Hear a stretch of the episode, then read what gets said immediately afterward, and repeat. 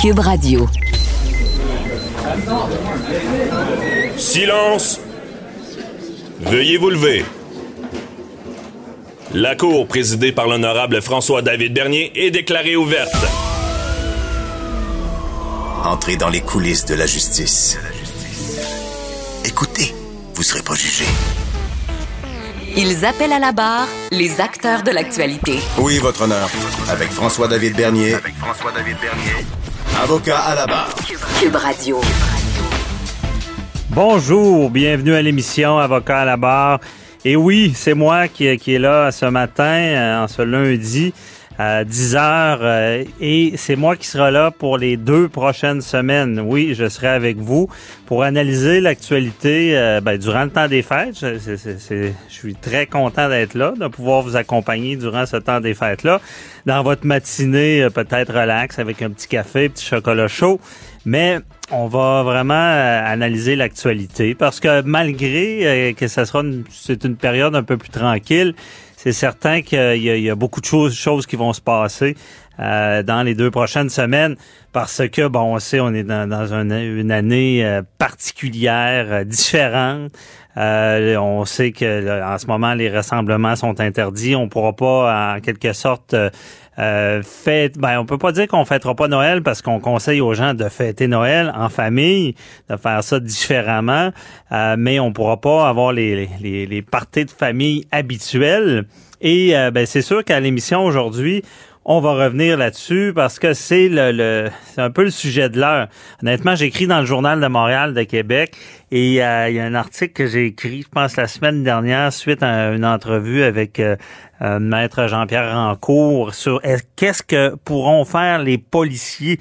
Et je vous garantis qu'il y a beaucoup, il y a au-delà de, il y a presque 400 000 clics sur cet article-là parce que les gens s'interrogent beaucoup.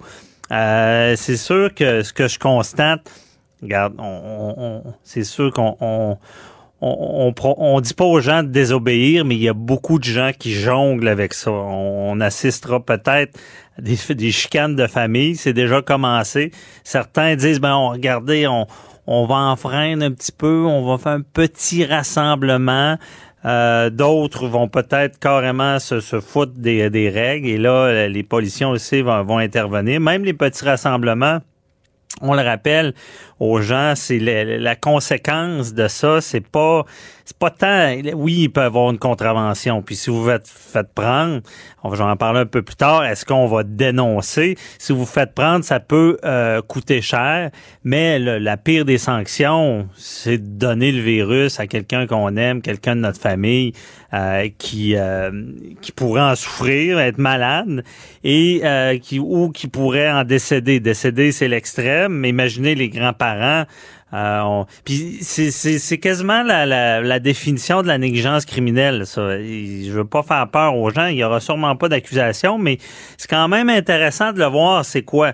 La négligence criminelle C'est jamais euh, c'est pas des criminels notoires ceux qui commettent ce genre de crime là. C'est souvent euh, on se lève pas le matin puis qu'on dit on, je vais commettre la négligence criminelle. C'est c'est vraiment c'est un dans la définition c'est un acte qui est, qui est téméraire, déréglé que quelqu'un d'autre ferait pas. Bon, quelqu'un d'autre ferait pas. C'est sûr que les gens veulent euh, se rassembler, mais avec la situation de pandémie mondiale, avec les directives du gouvernement, avec l'information qu'on a sur le danger, ben un peu de, de, de, de s'aveugler puis de dire ben c'est pas grave. Ben moi je pense que c'est des conséquences qui peuvent euh, être lourdes puis euh, les, les gens peuvent en- vraiment en souffrir et euh, c'est ça tout le questionnement que les gens ont. C'est pour ça que je dis on, va voir comment ça va durant le temps des fêtes, comment c'est géré. Et comme je l'ai dit à l'émission, on va en traiter. J'avais cet article-là dont je pense, j'avais parlé à un avocat criminaliste, il disait un peu les droits de- des policiers euh, à l'effet que bon, ils ont pas le ça tout le monde le sait, ils ont pas le droit de rentrer chez vous si vous autorisez pas ou si il n'y a pas de télémandat. Bon, mais le télémandat, euh, quand ils vont aller le chercher, quand c'est si vous invitez euh, votre frère avec sa, sa femme, je suis pas sûr qu'ils qui vont intervenir euh, dans ces cas-là. Puis même si votre voisin vous a dénoncé, Euh, parce que bon, c'est tout, ils, vont, ils vont avoir beaucoup d'ouvrages, comme on dit. Pendant ce temps-là, ça veut pas dire qu'il y a plus de crimes. Hein. Euh, durant la pandémie. Donc, c'est le un petit peu le danger. Puis tout à l'heure, on, va voir plus tard l'opinion d'un policier. La police, euh, Daniel Clérou, qui est analyste, qui a été policier, lui, va nous expliquer en tant que policier comment il voit ça. Ça va être intéressant de voir euh, est-ce que c'est ce que le criminaliste a dit, est-ce que le policier pense la même chose. Et euh, ça m'amène aussi sur un point. Euh, on a vu Valérie Plante qui vous a à Montréal et à Québec c'est un peu la même chose et dans les régions on incite les gens à dénoncer c'est quand même c'est particulier, c'est historique de voir ces déclarations-là. Moi, en tant que juriste, ça me frappe de, de, de voir traiter ça parce que euh, c'est digne d'un pays totalitaire de dire dénonce ton voix. On, voyait ça à Cuba, là, ils appelaient ça les tontons macoutes. Là. C'est, ils dénonçaient, la police débarquait, ils se faisait arrêter, ils disparaissaient. Mais euh, dans ce cas-ci, c'est dénoncer. C'est ça un peu le débat. Est-ce que c'est péjoratif? Est-ce que c'est les stools qui dénoncent ou c'est un acte de bonne foi? De, euh, de, santé publique, de sécurité. Est-ce que est-ce que c'est c'est méchant de dénoncer son voisin ou c'est un peu comme quelqu'un qui dénonce une agression sur un enfant, par exemple? Je vais peut-être un peu loin avec ça, mais il y a, est-ce que c'est une bonne action? Moi, je, je crois qu'il faut euh, dénoncer quand, quand ça ça déraille, là, quand, quand c'est sérieux. Là. Si on voit des gros parties, si on voit des gens qui, qui font fi totalement des règles, ben il y a Richard Martineau qui l'écrivait euh, ce matin dans le journal, il parlait de ça entre euh, dénoncer, oui, ça a l'air méchant dénoncer, mais il y a des gens, là, puis c'est plus euh, fictif, là. Il y, a, des gens qui, qui doivent être traités pour des maladies graves et que c'est reporté, indéterminé. On sait pas, pour un cancer, pour donc ça, ça devient un bon questionnement de dire, ben, hey, euh, c'est pas mon affaire, le, le, party euh, à côté de chez nous. Ben c'est peut-être mon affaire parce que c'est peut-être quelqu'un de ma famille qui va en souffrir parce que c'est on sait que la, crainte c'est le retour en janvier, euh, l'abondance dans les les hôpitaux. Donc c'est cette c'est pour ça que ça va être un, gros questionnement. C'est pour ça que moi, je pense qu'il faut toujours y aller avec la logique et, euh, tu sais, pas se mettre à, à, vouloir être vengeur parce que je, vous le garantis, il y a des voisins qui s'aiment pas. Il, malheureusement, il va y avoir de l'abus. Euh, il, il, va y avoir des, des, des, des, gens qui vont se venger en se servant des, des règles sanitaires. Donc, c'est ça, c'est problématique. J'espère... Euh, c'est pas une façon d'agir, mais c'est tout le débat qu'on va voir et euh, comment on va gérer tout ça euh, dans, les maisonnées. Là, ça, va, être très intéressant. On va suivre ça avec vous, évidemment. On va essayer de, de, vous guider s'il faut, mais on, pas vous inciter à, à, enfreindre la règle, mais à bien la comprendre pour bien l'appliquer, parce que il y a aussi la question des gens seuls. Euh, donc, les gens seuls, ils ont le droit d'aller visiter une famille. En tout cas, on va, on va éclaircir tout ça pour euh, pas qu'il y ait d'ambiguïté. Euh, avant de, que de recevoir nos, nos, nos invités, dont tout à l'heure, il faut que je vous parle aussi du procès la semaine dernière, grosse, grosse semaine.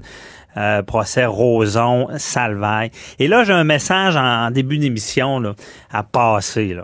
Là ceux qui disent que ce, ces procès-là sont un mauvais message aux victimes, il faut arrêter de dire ça. C'est problématique de dire ça. Ces deux causes, je les ai suivies, OK?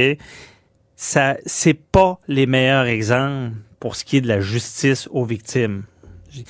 Euh, puis je veux pas banaliser les, les agressions qui ont eu lieu il y a longtemps, mais c'est difficile en cours. Notre système est quand même bien fait, certes à améliorer, on le sait, mais euh, c'est pas vrai que ça c'est pour les, les, agresseurs, puis c'est pas vrai qu'ils sont acquittés facilement.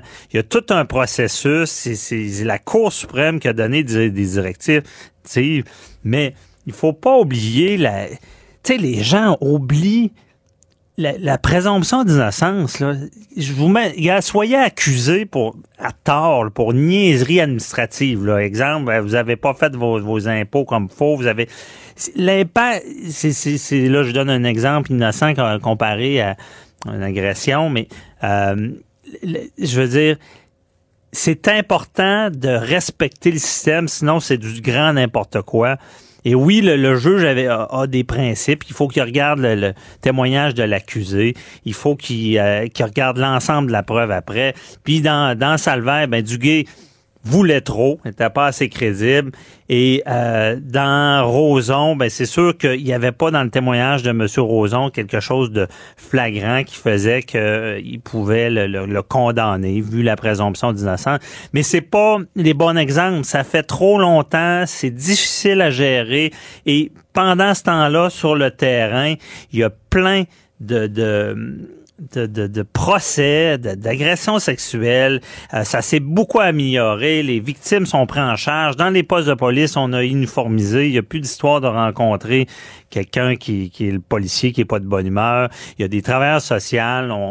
Et maintenant, c'est sûr que le mouvement, moi aussi, on cachera pas que ça, a donné un coup de barre pour améliorer euh, le, le système. Mais je voulais passer ce message-là euh, ce matin. Informez-vous. Euh, c'est ça, vaut euh, c'est pas vrai que c'est des bons exemples, c'est les pires exemples, mais c'est les plus médiatisés, c'est certain qu'on les suit euh, encore plus. Donc, on va en parler plus amplement au retour. Là, restez là.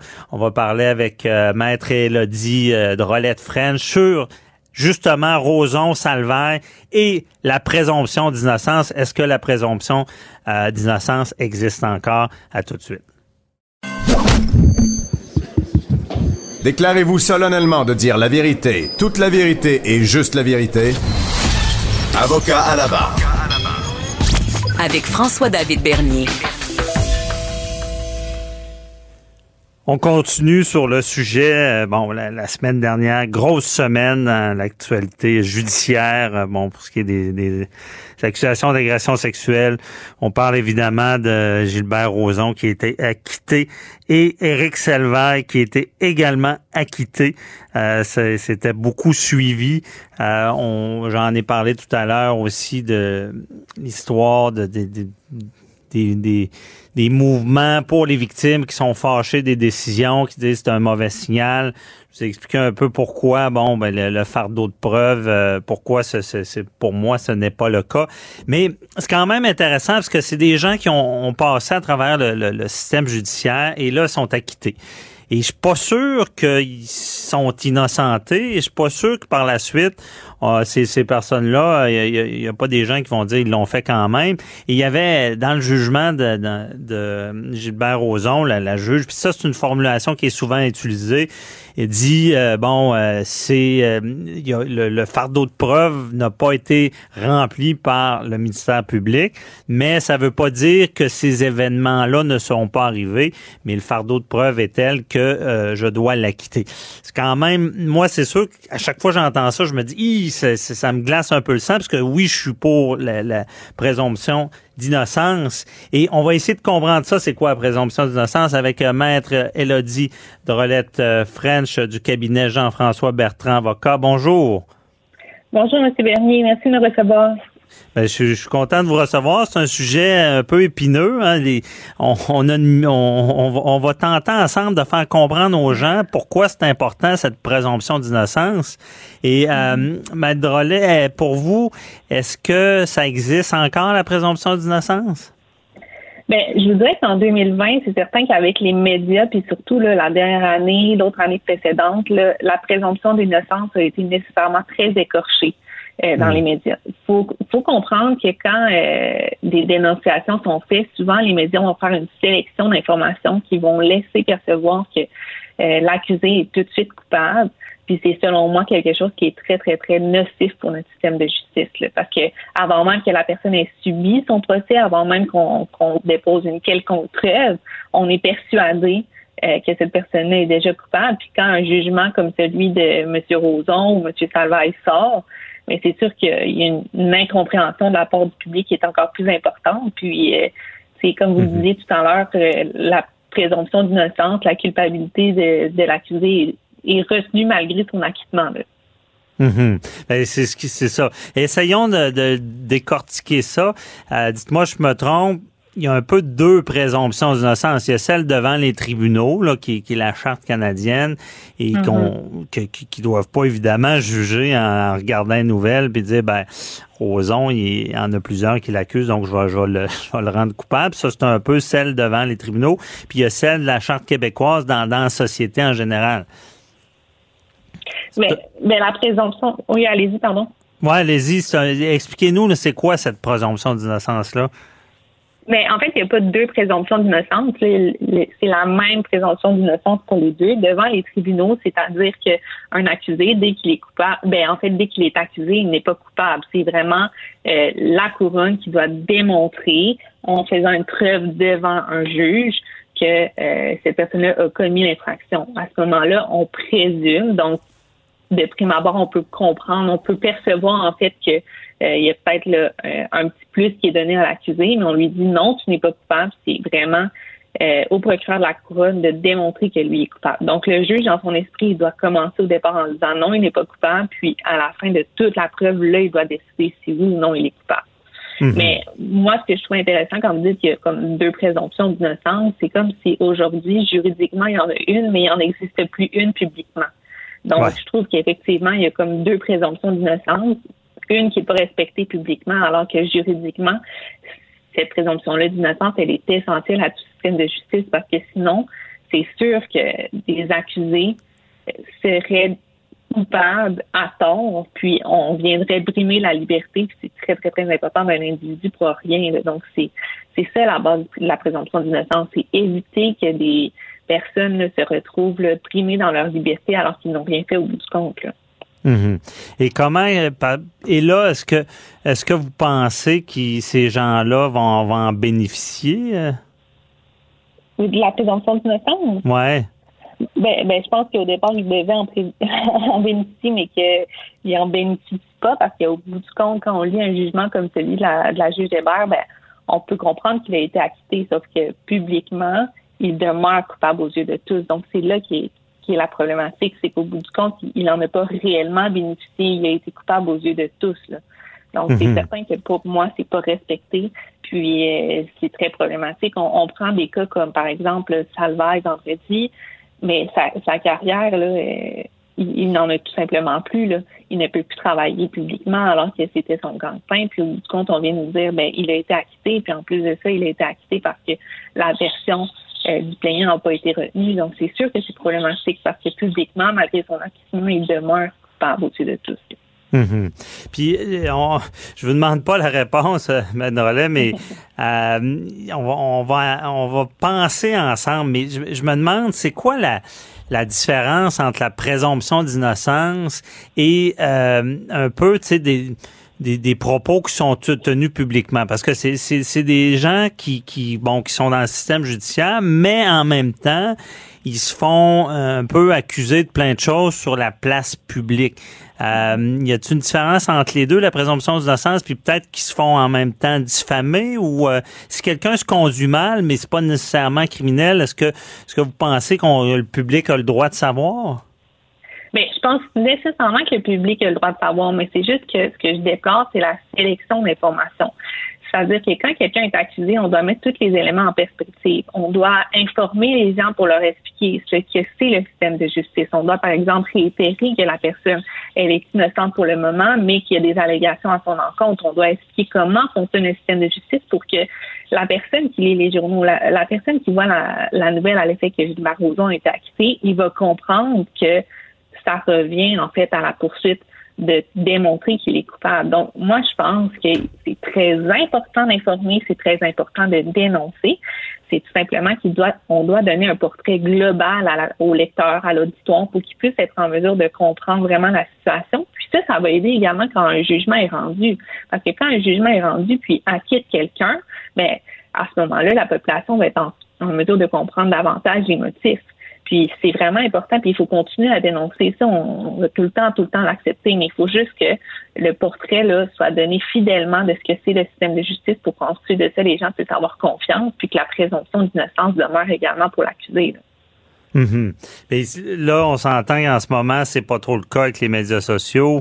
Euh, et est-ce qu'il y a des solutions à ça? Parce que on sait là, que, de nos jours, là, si euh, n'importe qui bon, qui est dans le domaine public qui euh, se fait accuser, souvent il va tomber avant même de, de, subir un procès. Là. y a-t-il des solutions pour ça? Ben, moi, je pense que la solution, c'est pas juste dans les médias, mais c'est de mettre sur pied, puis on en a discuté avec des collègues au travail, ça serait de mettre sur pied vraiment euh, un accompagnement davantage pour les victimes d'agressions sexuelles pour comprendre vraiment plus le système, puis quand des, nouvelles comme celle-là sortent, ben, qu'ils puissent être accompagnés dans tout le processus, après ça, qu'ils puissent comprendre euh, c'est réellement que c'est le système de justice et, et c'est cette entité-là là, pourrait aussi informer le public sur ce que c'est réellement. Donc, moi, je pense que ça passe par le gouvernement qui devrait mettre sur pied vraiment un, euh, un plan gouvernemental pour accompagner les victimes d'agressions sexuelles, puis leur expliquer vraiment ce que c'est. Puis c'est, ce plan gouvernemental-là pourrait aussi informer la population sur ce que c'est réellement.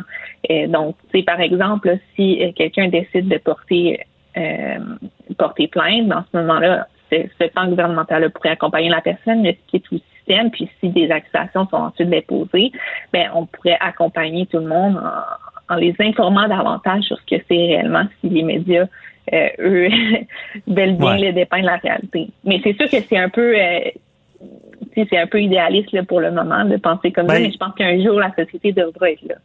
Ben oui, mais c'est pas idéal, c'est pas tant idéaliste parce qu'en ce moment il y a un comité tripartite ben, euh, non partisans qui travaillent peut-être euh, ils veulent euh, demander bon c'est sûr que c'est le fédéral qui gère ça vraiment mais peut-être mettre sur place des euh, des tribunaux spécialisés mm-hmm. et, et, aussi, c'est ce qu'il disait de, de, l'accompagnement des victimes. Là, ça, ça c'est beaucoup. Moi, d'ailleurs, c'est malheureusement les, les, les, procureurs de la couronne sont souvent, dans, excusez l'expression, sont dans le jus. Moi, j'ai déjà fait ça. J'ai il y a déjà des gens, des, des victimes qui m'ont engagé puis je suis pas procureur, là, mais je faisais seulement expliquer ce qui se passait. Puis eux, ils étaient heureux comme ça parce qu'ils comprenaient pas, parce que le procureur avait pas le temps de leur parler.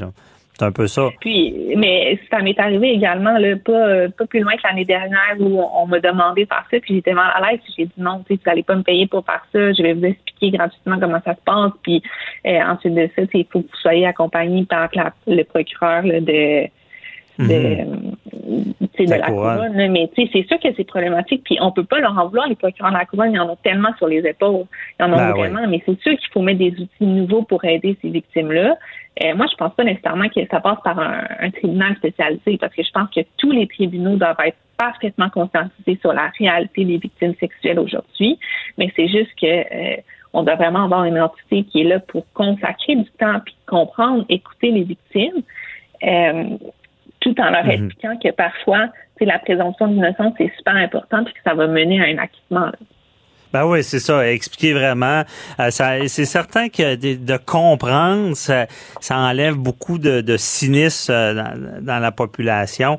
Euh, mais c'est un sujet très intéressant. Puis il faut en parler. On verra. Moi, peut-être que même, je, des fois, je me dis, coudon, ça prendrait des. Il faudrait quasiment que les, accusations au départ soient confidentielles, pas que le dommage soit fait avant de savoir s'ils sont coupables ou pas.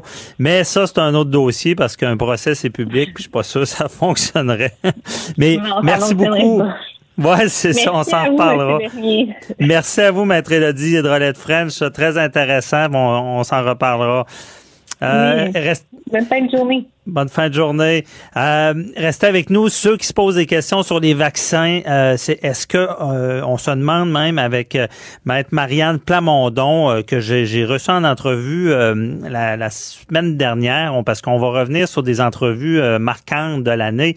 Et est-ce que les vaccins pourraient être obligatoires? On lui en parle dans quelques instants. Avocat à la barre. Alors je procède à la lecture du verdict. Avec François-David Bernier. Les meilleures plaidoiries que vous entendrez. Cube Radio. Avocat à la barre. Avec François-David Bernier. Des avocats qui jugent l'actualité tous les matins. Allez-vous vous faire vacciner? On a vu que les vaccins euh, seront bon, accessibles. C'est sûr qu'il y a des tranches, des priorités, évidemment, nos, aînés, euh, les personnes dans, le milieu de la santé. Ensuite, ben, on arrivera à la vaccination euh, de la population. Certains, bon, sont pour parce qu'on veut sortir de la pandémie. D'autres ont certaines craintes euh, de se faire vacciner. On se rappelle avec H1N1, euh, il disait qu'avec le vaccin, il y avait un risque de, de, développer un guilin barré. C'est quoi ça? On sait pas trop, ça fait peur. On sait aussi qu'au Canada, il y, a, un registre euh, d'indemnisation suite à des vaccins. Ça fait peur d'entendre ça aussi. on a vu certains effets secondaires normaux là, en lien avec des allergies. Donc, euh, la vaccination, on, s'attend à un grand débat, ça va faire parler. Euh, c'est une bonne solution, mais ça fait peur. Et on se demande aussi, est-ce que votre employeur pourrait dire, ben, vous rentrerez pas au travail si vous n'êtes pas vacciné? On peut-tu aller jusque-là? Et on en parle avec euh, une spécialiste du domaine, maître Marianne Plamondon de chez Langlois, qui est avec nous. Bonjour. Bonjour. Ah, donc, c'est le, c'est le sujet de l'heure. Euh, est-ce que, on va commencer comme ça, est-ce que notre employeur peut, euh, pourra nous exiger d'être vacciné avant de venir travailler? La chose certaine, ça n'a jamais été fait. Euh, il n'y a jamais eu d'obligation comme telle. La seule façon qu'un employeur pourrait aller jusqu'à obliger la vaccination de ses employés, c'est s'il est capable de rencontrer le critère de l'article 20 de la charte, c'est-à-dire que c'est une exigence professionnelle justifiée. Donc, dans le sens que, euh, au fond, c'est justifié pour l'employeur d'obliger les gens à se vacciner tellement le risque est important pour la santé et sécurité de ses employés. À l'heure mhm. actuelle, la seule place où je verrais un employeur pouvoir dire ça, c'est peut-être dans les CHSLD où il y a eu tellement de décès, euh, il y a eu tellement d'infections. Est-ce qu'un employeur dans un contexte comme celui-là pourrait l'argumenter assurément? Est-ce qu'il va gagner? Ça va être du droit nouveau, mhm. mais ça va être à voir. Mais encore là, il faut voir aussi, euh, quand on voit là, que le gouvernement Trudeau dit que 100% de la population va être vaccinée au mois d'août, est-ce que le gouvernement du Québec va décider là, d'aller vers l'article 123 euh, de la loi sur la santé publique où il a le, pouvoir d'ordonner la vaccination obligatoire mhm. de toute la population et que même là, il peut y avoir là des ordonnances du tribunal pour faire vacciner les gens en vertu de la santé publique. C'est ça qui va être euh, intéressant à voir, avec la question aussi qu'on sait qu'il y a certains groupes religieux qui sont contre la vaccination. qui ne n'acceptent pas la vaccination. Il y a des gens qui ont des croyances qui vont à l'encontre. Donc, on peut s'attendre que les gens vont soulever des, des, des arguments là, de discrimination fondés sur la religion et euh, sur euh, sur différents éléments distinctifs en vertu de la charte pour refuser la, vaccination. Oui, effectivement, parce que on a assisté. Euh, au début, j'y croyais pas tant que ça. Je me dis bon, un masque, un masque, on met ça. Bon, pas si, euh, c'est, je veux dire, pas tant une atteinte aux droits de la personne, mais il y a eu beaucoup de contestations. Les gens se sont sentis lésés, forcés, atteintes aux droits des libertés. À Maître Plamondon. Euh, un vaccin, de forcer ce vaccin-là, on, est dans une, autre catégorie. Là. On aura des contestations euh, euh, certaines jusqu'au plus haut euh, tribunal du Canada. tout à fait. C'est clair qu'il va y avoir des contestations si c'est ordonné la vaccination obligatoire pour toute la population. ou même si c'est pour une partie là, seulement de la population avec des qui présente des risques particuliers. Mhm. C'est sûr qu'il y, a des gens qui vont faire des recours euh, devant la commission des droits de la personne qui pourront là, euh, gravir les différents euh, tribunaux. il va y avoir des, gens qui vont dire que c'est une atteinte à leur vie privée, que c'est une atteinte, une intrusion et que donc euh, ils refusent là, ce, le, vaccin. Euh, maintenant, c'est sûr que bon, les groupes religieux, là, on sait qu'il y a certains groupes religieux qui, qui sont contre ce genre d'intrusion-là. donc, c'est sûr que ces gens-là vont se faire entendre et vont soulever des recours. donc, c'est à voir là, comment est-ce que le, gouvernement va gérer tout ça. C'est tout c'est tout un casse-tête là, parce qu'en même temps, je pense que collectivement, on souhaite l'immunité collective, mais en mm-hmm. même temps, il euh, faut respecter aussi le droit euh, de tous et chacun. Ouais. Et euh, est-ce que bon, un, pensez-vous qu'on va assister à ça? Pensez-vous que le, gouvernement peut aller aussi loin? Ben, il, a le, il a le pouvoir en vertu de la loi, puis c'est écrit là, nommément à l'article 123 de la loi sur la santé publique. Mhm. euh, les tribunaux peuvent même être sollicités pour donner des ordonnances de faire vacciner des gens. Donc, ça existe déjà. C'est des dispositions qui n'ont jamais été utilisées parce qu'on s'entend qu'on est dans une circonstance complètement sans précédent. Mhm. euh, mais donc, c'est oui, c'est possible. Euh, est-ce qu'il va est-ce qu'il va décider de le faire seulement pour une partie ou pour tout? Euh, Mais c'est sûr que ça, ça, va faciliter la donne parce que si euh, chaque employeur commence à mettre ses règles euh, ben moi dans mon dans, moi chez moi ça me ça me prend un employé ça me prend des employés vaccinés euh, tandis que si par exemple pour aller au centre Bell vu que c'est c'est un effet de foule euh, ben là mm-hmm. des gens disent ben, ça faut être vacciné pour se présenter dans un événement comme ça ça devient un peu d'une des, des, des, des, des règles un peu différentes d'une place à l'autre. Ça va être compliqué. Idéalement, la santé publique prendrait une position pour toute la société. Euh, pour avec des règles claires différemment du domaine pour dire bon voici ce, qui est attendu par rapport à la vaccination. Mhm. Une sorte de, discrimination de la vaccination. Euh, on, t'est admis si tu es vacciné, t'es refusé si tu l'es pas. On pourrait aller sur ce plan-là aussi. Exact, mais il faut savoir aussi qu'en vertu de la loi sur la santé publique, par contre, le, le, gouvernement qui ordonne la vaccination doit être capable de fournir les soins de santé nécessaires en lien avec cette vaccination-là et doit avoir les vaccins euh, prêt pour l'ordonner. Okay. Euh, je pense pas qu'on est là pour l'instant, là, euh, mais ça se peut qu'on on, y vienne rapidement en 2021. OK, c'est effectivement. Parce que là, la nouvelle qu'il y avait, c'est que le, le, premier ministre du Canada, c'est lui qui en a, il, veut un 100 là. Rien de moins. Là. Ben, c'est ce qu'il y avait dans le, fil de presse ce matin. Mm-hmm. au fond, ils pensent qu'ils vont avoir là, euh, quelques, vaccins faits d'ici la fin de l'année.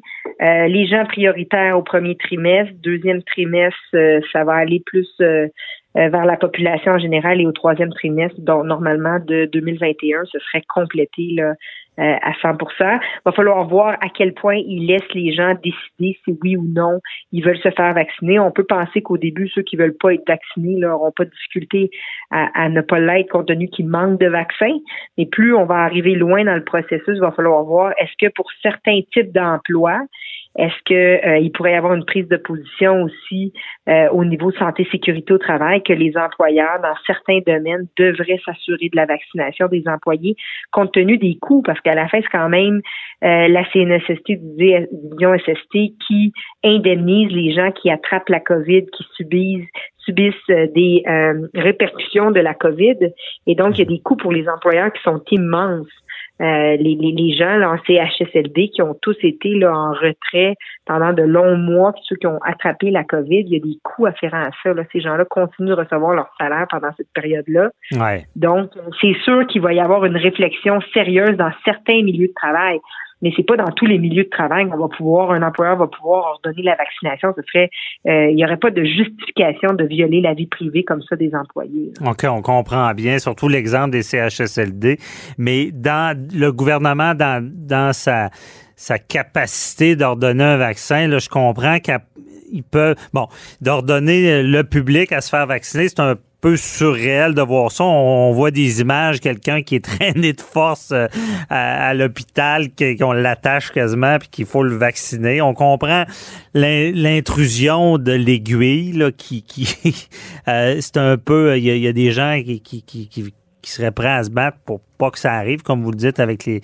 les religions. Mais le, gouvernement pourrait, là je comprends aussi que l'employeur peut le demander dans certains domaines, là, lorsque ça peut être grave sur la santé et sécurité. Mm-hmm. Est-ce que le gouvernement peut cibler et forcer les employeurs à exiger un vaccin?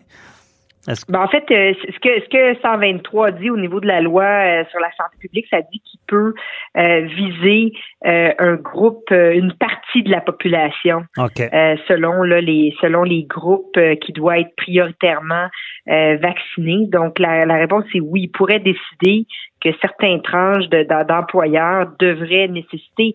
Et juste vous dire, l'article 126 dit que si une personne fait défaut de se soumettre à la vaccination, tout juge de, la Cour du Québec, Cour municipale, euh, peut ordonner la vaccination. Et s'il pense, le juge, que la personne ne s'y soumettra pas, il peut ordonner que la personne soit conduite à un endroit précis pour y être vaccinée. Fait que peut-être que l'image ah, que vous dites, euh, qu'on peut pas y croire qu'il y a des gens qui vont ben c'est prévu par la loi. Donc euh, c'est possible, c'est juste qu'on n'a jamais vécu de notre vécu une une pandémie comme celle-là, mais c'est prévu par la loi sur la santé euh, publique. Donc, il va falloir voir jusqu'où va aller euh, notre gouvernement. Euh, mais c'est sûr que dans certains milieux où le risque est grand, puis qu'on peut avoir des statistiques très importantes là, de mhm. gens qui demeurent avec des, des séquelles importantes de la COVID, on peut comprendre un employeur aussi de vouloir s'assurer que ses employés, on se rappellera que l'employeur, sa première priorité devrait être la santé et sécurité de ses employés.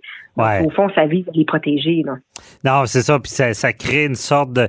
Quand ça vient avec l'emploi, je pense que les gens ont plus tendance à s'y conformer euh, pour travailler, pour être en sécurité. L'autre image, on va se laisser là-dessus, mais est assez impressionnante. J'imagine pas ça au Québec, mais euh, dépendamment de la, de la, gravité. Et euh, Maître Plamondon, on, on, va suivre, comme vous le dites, euh, c'est du nouveau. Et est-ce que la loi sur la santé euh, public a des failles, c'est certain qu'il y aura, euh, si on est, on se rend là, c'est certain qu'il y aura beaucoup d'avocats qui, qui vont, ils vont travailler fort pour en trouver. Et peut-être, en tout cas, je prévois ça, peut-être euh, une histoire de compétence aussi, de, de euh, une loi provinciale qui, qui, qui brime certains droits, qui n'a pas été testé. Est-ce que ce, cet ordre-là de, devrait venir du fédéral? Est-ce que le, le, Trudeau devra décréter la, la fameuse loi fédérale sur l'état d'urgence, quasiment une mesure de guerre pour faire vacciner le monde. On, est dans le film d'horreur, mais on, comprend bien le propos, c'est qu'il y aura certainement des solutions, puis peut-être ça va passer avec l'emploi. Merci beaucoup, euh, Maître Marianne Plamondon, de nous avoir éclairé dans ce dossier-là, assez euh, inconnu. Préparez vos questions. Cube Radio vous offre les services juridiques d'avocats sans frais d'honoraires. Appelez ou textez. 187 Cube Radio. Cube Radio. 1877 827 2346. En fin de semaine, euh, on a beaucoup parlé euh, de la mutation du virus COVID-19. On, pense euh, au Royaume-Uni, euh, où est-ce qu'on on dit là, a une nouvelle souche là, qui, qui est repérée, qui pourrait vraiment être plus contagieuse. Euh, on parle aussi des voyages. Les, les voyages euh, pourraient être une source là, de, de, propagation du virus problématique parce qu'on se rend compte qu'il y a beaucoup de gens qui, qui malgré la, la pandémie, décident de voyager. Euh, même, on, on, interdit les vols provenant de Trudeau, notre premier ministre interdit les vols provenant euh, de la Grande-Bretagne. Donc, euh, c'est toute cette question-là du, virus, euh, du voyage et même cette mutation-là du virus qui, qui, qui, nous questionne. et il y a le docteur François Marquis en fin de semaine qui, était dans qui a fait une entrevue à LCN et il y avait un article dans le journal là-dessus qui disait que peut-être que même la, la mutation du virus qui fait qu'il est qui serait plus contagieux serait peut-être une bonne nouvelle parce que euh, ce virus-là, euh, il veut vivre, il veut continuer à vivre. Donc, s'il tue ses, ses, ses, ses son hôte, ben à quelque part, il meurt. Donc, et moi, ça me fascine d'essayer de, comprendre euh, comment ça fonctionne un virus. Et il est avec nous, docteur François Marquis, chef du service des soins intensifs à l'hôpital de Maisonneuve-Rosemont. Bonjour. Bonjour. Merci d'être avec nous. Euh, on, vous a suivi à LCN et dans le journal, mais euh, j'aimerais ça euh, qu'on commence à savoir un, virus, comment c'est quoi ces, ces, êtres-là? Pourquoi on dit que ça, ça cherche tant que ça à vivre? C'est parce qu'un virus, c'est un parasite obligatoire. Le virus ne peut pas se multiplier par lui-même comme une bactérie, par exemple. Une bactérie, on lui donne la bouffe, des conditions pleines d'amour, puis elle va se multiplier par elle-même. Le virus a besoin d'infecter une cellule. Donc, pas de cellule, pas de virus. Et c'est pour ça que c'est si important pour le virus de trouver une façon de forcer la cellule infectée à produire des virus mais idéalement sans la détruire parce que plus il a détruit rapidement, ben moins il va créer de copies de lui-même. Et il est absolument dépendant d'un autre être vivant pour se reproduire et pour se multiplier. Donc, c'est pour ça qu'il a tellement intérêt à, euh, à, être accommodant. OK. Mais ça va avoir là une question niaiseuse, mais pourquoi il veut vivre comme ça? Ça vient de où? C'est parce que c'est pas c'est pas c'est pas pensant comme on dit, mais c'est c'est inné dans un virus? Non. C'est comment ça fonctionne, c'est que quand les virus se reproduisent, la première chose qu'ils doivent faire, c'est de copier leur matériel génétique. Autrement dit, ils font un set de plans pour le prochain. Et mhm. euh, comme toute personne qui recopie, de temps en temps, il y a une erreur. Et cette erreur-là, qui est purement euh, aléatoire, ça arrive au hasard sur les nombres de copies qui se font, euh, il y a certaines copies qui rendent le plan complètement illisible. Ben là, on comprend que cette lignée-là arrête là. Mais des fois, il y a une, une erreur qui va donner une protéine un peu différente, qui va donner un, gain au virus. C'est complètement par hasard, mais tout d'un coup, il devient plus efficace à faire quelque chose. Ça peut être plus efficace à, se reproduire, c'est une chose, mais il peut aussi être moins efficace à tuer son hôte. Et quand on arrive avec un plan comme ça, ben là, tout d'un coup, ceux-là, ils vont gagner parce qu'ils vont dépasser tout le monde, parce qu'ils sont les plus rapides. Ces autres vont se multiplier plus vite, puis ils vont tranquillement écraser tous les autres virus. Mm-hmm. OK, je comprends. C'est intéressant. Mais euh, je, vais encore plus loin. C'est très, euh, c'est très économique. Hein? C'est un peu comme une, une compagnie qui développe un, un, produit, puis son marché, son produit fonctionne mieux, il est plus rapide à fabriquer, puis coûte moins cher. Ben, c'est le produit qui va envahir le marché. Là. OK, je comprends. Et euh, mais écoute ces virus-là, on, on sait-tu, on connaît-tu pourquoi ça existe? Pourquoi c'est là euh, quand on parle de biologie? Oui, ben les, les virus, hein, c'est très, très vieux sur Terre. Et en fait, c'est bien antérieur. Il y avait des virus bien avant qu'il y ait des êtres humains. Il y avait probablement des virus bien avant qu'il y ait des euh, n'importe quoi qui bougeait sur Terre. Là. Mm-hmm. et de savoir exactement l'œuf ou la poule, c'est dur de le dire. Ils sont vraiment arrivés en premier parce qu'ils ont besoin d'une cellule pour vivre. C'est un peu compliqué, mais c'est vieux comme le monde et, c'est un modèle éprouvé. Là, on s'entend, ça fait des milliards d'années qu'il y a des virus qui se développent, qui changent, qui évoluent, et, c'est un peu une guerre perpétuelle entre les organismes à cellules et les virus. Parce que vous savez qu'il y a même des bactéries qui attrapent des virus. Ah, c'est même pas juste les êtres humains, naturellement, les animaux, les poissons, tout ça, mais même des êtres aussi simples que des bactéries peuvent parfois attraper des virus. OK, je comprends. Et euh, là, là, cette mutation-là, parce qu'au départ, tout le monde avait peur d'une mutation plus euh, agressive, un virus qui, qui tuerait plus. Et là, là, ce que vous dites, c'est que ça peut être une bonne nouvelle, dans le sens qu'il peut euh, être plus euh, contagieux, mais euh, moins causé de mort. Exactement. Et il faut pas oublier une chose, la contagion d'un virus et sa létalité, c'est deux choses complètement différentes. Il y a des virus qui sont extrêmement contagieux et qui ne tuent personne.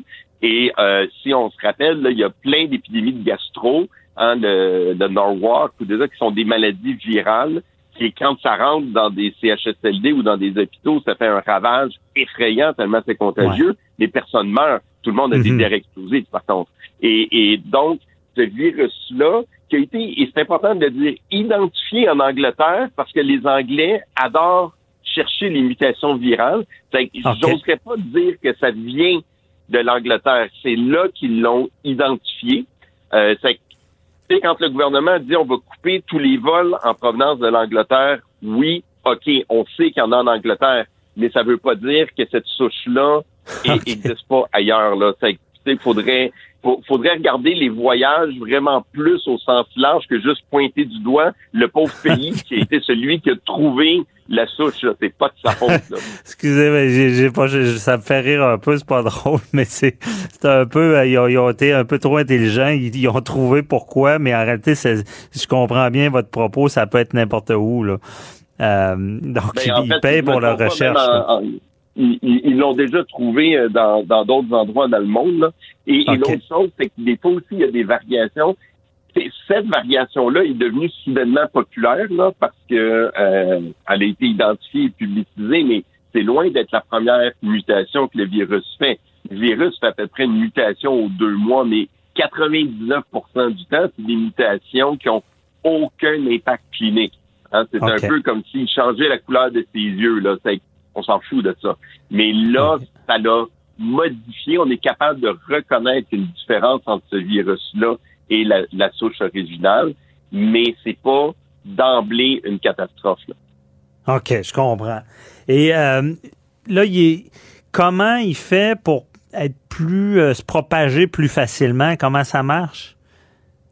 Ben, en fait, euh, celui-là spécifiquement, je ne sais pas comment il fait. Je suis pas sûr qu'on le sait exactement comment il fait. Mais pour vous donner une idée, ça pourrait être simplement euh, qui est plus facile, euh, il s'intègre plus facilement dans les cellules. Donc, il faut comprendre que c'est pas tous les virus qui réussissent à rentrer dans les cellules.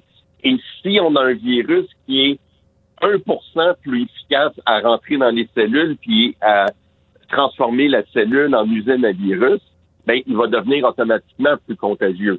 Euh, si chaque cellule est capable de produire plus de virus plutôt que d'être détruite, ben, naturellement, il va devenir plus contagieux parce qu'une personne va fabriquer beaucoup plus de virus euh, avant que son système immunitaire arrête l'infection. C'est que plusieurs mécanismes qui permettent à un virus d'être plus contagieux.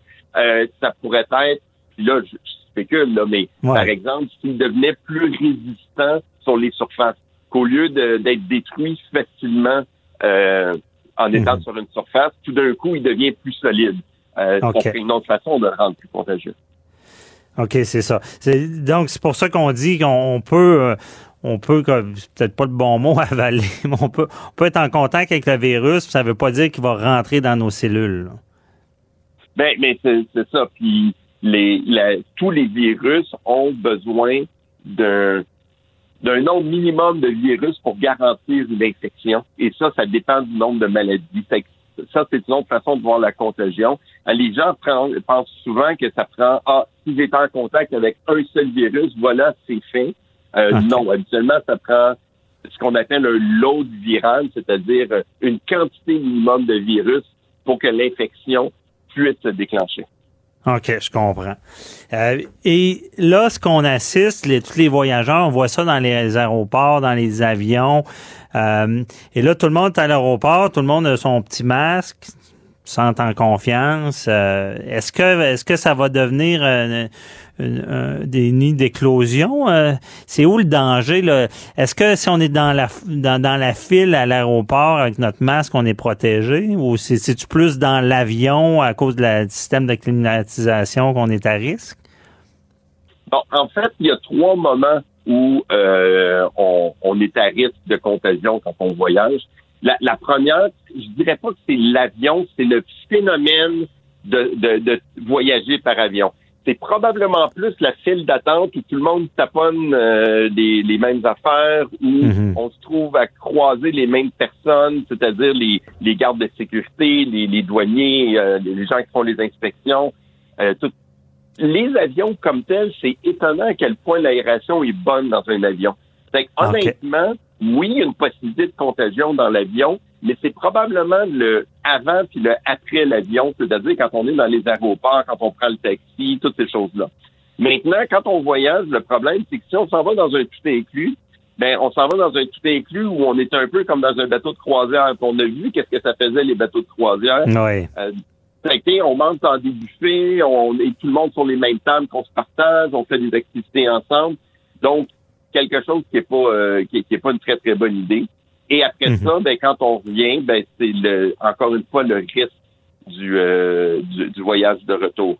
L'autre problème qu'il faut rajouter avec ça, c'est qu'un court voyage, comme un voyage dans le sud, la plupart des gens vont partir asymptomatiques et vont revenir asymptomatiques alors qu'ils sont contagieux.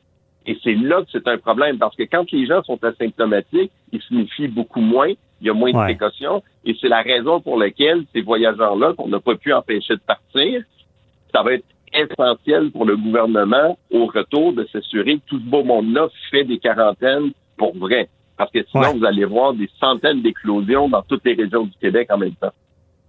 Non, s'il n'y a pas, tout le monde revient, ils veulent, ils veulent, sont plein de bonnes intentions, mais c'est pas tout le temps la, la, même chose dans la réalité.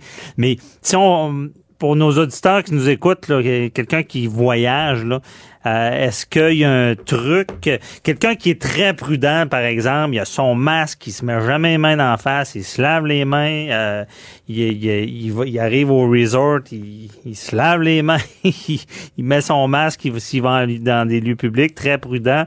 Peux-tu s'en sortir sans l'attraper ou?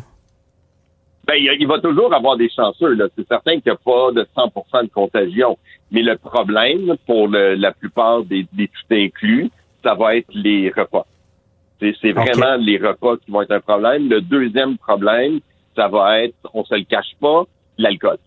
Quand on va dans un tout inclus, c'est rare qu'on touche pas une goutte d'alcool. Et on sait tout le monde que quand on a un petit verre dans le nez, on, notre cerveau fonctionne moins bien, on prend des chances, on se trompe. L'autre chose, c'est déjà, c'est pas super le fun d'avoir un masque, là au soleil. Là, les gens vont se dire, hey, pas pour venir avec des lignes de masque détempées d'en face. fait qu'ils vont serait... enlever leur masque, là. Ouais, ça serait drôle de voir revenir le monde avec la. On verrait c'est qui qui, qui a été prudent puis qui l'a pas été. Mais euh, effectivement, puis ça m'intrigue. Il nous reste pas beaucoup de temps, mais dans la nourriture, c'est-tu les, l'assiette, c'est-tu est-ce que ça peut euh, si le cuisinier c'est mal lavé les mains puis qu'il sert un plat chaud, ça ça peut être là aussi? Oui, oui, oui, oui. C'est, et, c'est vraiment le problème, c'est que la plupart des petits inclus, c'est des buffets. Et mhm. euh, ben, les buffets, c'est non seulement ceux qui préparent les repas, mais la personne qui a pris la cuillère que vous allez vous servir pour prendre un peu là, de, de nourriture et la mettre dans votre assiette, ben cette cuillère-là, si elle a touché 100 personnes, les chances qu'il y ait quelqu'un qui n'a pas fait attention puis qui contamine la cuillère, c'est extrêmement, extrêmement élevé. Et euh, là le problème, et c'est pour ça qu'on a dans les hôpitaux, tout ça, on a interdit aux gens de partager de la nourriture. C'est dès qu'un partage de nourriture dans des plats communs, le risque d'infection augmente euh, de façon importante.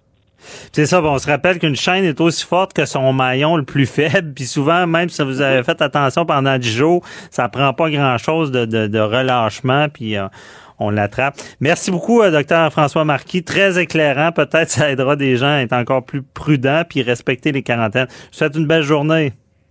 Merci, vous aussi. Bye bye. On revient euh, après la pause avec euh, Daniel Cléroux. On lui, le policier à la retraite, là, on lui pose des questions sur comment les policiers vont faire pour vérifier qu'il n'y a pas de party de Noël. À tout de suite. Avocat à la barre. Alors je procède à la lecture du verdict. Avec François-David Bernier les meilleures plaidoiries que vous entendrez. Cube Radio. Que feront les policiers le soir euh, du réveillon de Noël, du jamais vu, 24 au soir, euh, arrestation euh, en masse. Non, non, j'en mets un peu. Euh, mais on veut comprendre, euh, comme j'ai dit plus tôt en émission, les gens veulent savoir. Je sais pas pourquoi, j'espère que pas pour contourner les règles, mais on, sent, j'ai écrit un article dans le Journal de Montréal, puis c'est du 400 000 clics. Les gens veulent savoir. J'avais parlé à un criminaliste, Jean, maître Jean-Pierre Rancourt, mais on veut, avocat à, la barre, savoir euh, directement d'un policier. Euh, donc, euh, Daniel Cléroux, policier à la retraite, analyste d'affaires policières, qui est avec moi. Bonjour, Daniel. Bonjour, ma dernier. Bien, content que tu sois là. J'espère que tu es prêt parce que on, veut aller dans les coulisses de la police et savoir, toi, le 24, si tu avais été en fonction, qu'est-ce que tu fais? Pour empêcher les, les, réunions? C'est sûr que, François, moi, je ne serais pas très tolérant là, avec tout ce qu'on a vécu dernièrement. Sauf que euh, je suis retraité depuis longtemps, mais j'ai fait mes devoirs et j'ai appelé plusieurs policiers sur le terrain, dont euh, j'ai encore avec qui j'ai des contacts, pour voir un petit peu de quelle façon c'est vu tout ça. Euh, ce qu'il faut comprendre, c'est qu'il y a deux aspects. Il y a l'aspect des rassemblements extérieurs et il y a l'aspect des rassemblements à l'intérieur des maisons. Mhm. Je vais vous dire que dans les deux cas, euh, il pourrait y avoir des constats d'infraction qui vont être donnés par les policiers. Le mot d'ordre, là, n'est pas la tolérance zéro. Là. Il y a quand même un esprit de collaboration qui vont de, euh, appliquer avec le public, parce que les policiers en matière de, euh, de code de, procédure pénale, ils ont quand même un pouvoir discrétionnaire. Sauf que, euh, évidemment, si on y va sur l'extérieur, faut que les gens arrêtent d'avoir peur qu'il va y avoir des barrages de police COVID, là, il y aura. C'était ma question. Vont-tu regarder où tu vas? Il n'y aura pas des barrages policiers COVID. Il pourra y avoir des barrages policiers au niveau de, euh, de l'alcool. Par contre, on sait très bien qu'en date du 24, du 25, c'est pas là que le personnel est le plus important sur la route, parce qu'il y a quand même tous les congés qui sont accordés aux gens par ancienneté. Il y a quand même un minimum de personnel. De jour, il y en a beaucoup plus, mais de soir et de nuit, euh, le personnel va servir essentiellement à répondre aux appels d'urgence. Donc, s'il y a des barrages routiers, on va vérifier au niveau de l'alcool. Malheureusement, si vous êtes une personne de Montréal, puis on vous retrouve dans dans dans dans région, euh, mettons, de, de tremblante et que c'est rouge, vous pouvez peut-être vous faire poser pas mal de questions, puis ça peut être compliqué. Mais il n'y a pas cette norme-là de dire on va faire des barrages COVID, là, ça sera. Ah, mais Daniel, ça, peut être compliqué. Ils peuvent te donner un ticket? Ben, c'est parce que y a, y a, dans le décret, on dit qu'à l'intérieur d'une automobile, mettons, il faut que les gens euh, portent des masques. Il y a une certaine tolérance, on dit que les gens sont à la même adresse, mais euh, si c'est pas le cas, il va y avoir des constats d'infraction. OK. Ils peuvent, ils peuvent tu dire, ben, tu viens, je regarde ton permis, tu es de Montréal, tu es à Québec, tu pas d'affaires ici, puis je te donne une contravention? J'ai, écoute, j'ai pas cette, euh, j'ai pas cette référence-là parce que ça n'a pas été fait. Mais euh, je, ne serais pas surpris que, euh, avec un petit peu d'enquête, peut-être que vous seriez obligé de revirer de bord aussi. Là, de, ils vont vous dire, ben, vous en allez pas par là, vous retournez chez vous. ah oui, ils pourraient faire ça. Il pourrait... ça a été fait au début, là, euh, tu viens pas, il y avait des barrages dans certaines régions, pour on disait aux gens, tu peux pas passer, tu t'en retournes, t'as pas d'affaires dans le coin. Fait que, euh, en quelque part, il peut y avoir euh, une certaine influence qui va être faite, qui va être fait là-dessus. Mais il pourrait pas, si tu es de Québec, mais il y, a, des gens qui me témoignent des choses à propos du pont. Mais quelqu'un qui, qui s'arrive ben, dans la région de Québec, désolé, ou, ou Montréal, c'est pareil. Quelqu'un qui rive sud, rive nord, euh, traverse euh, et là, se fait dire, ben toi, ton adresse, et ça arrive euh, sud. Qu'est-ce que tu fais, ça arrive nord? Peux-tu répondre, mais moi, mon, mon dépanneur favori, et ça arrive nord. je vais aller acheter ma, ma pinte de lait là. Mais tu peux t'en sortir en disant, ben, j'ai ma mère qui est tout seule, je m'en vais la rencontrer. Mais là, ça se limitera pas à juste une question si tu réponds. C'est ça, c'est dangereux. Une réponse comme ça. C'est dangereux, là. Parce que, Avis légal, ne faites pas ça. ouais, faut que les gens comprennent, là. Euh, je dis toujours, la police, pas des caves. Là. Ils vont. Une simple réponse n'est pas nécessairement suffisant à avoir euh, toutes les informations. Ils sont habilités à poser des questions puis à comprendre où ce que les gens vont là quelque part. Ouais.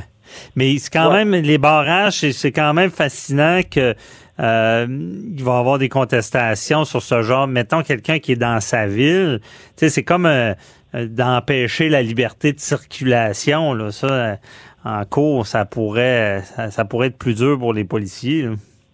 Ben, il y a d'ailleurs certains juristes qui ont écrit toutes sortes d'articles que j'ai lus hier qui disent qu'il y a des choses qui vont être contestées. Mais là, on l'a vu, là, il y a déjà un jugement qui a été donné euh, il y a deux semaines par une juge disant qu'il n'y avait plus d'avertissement.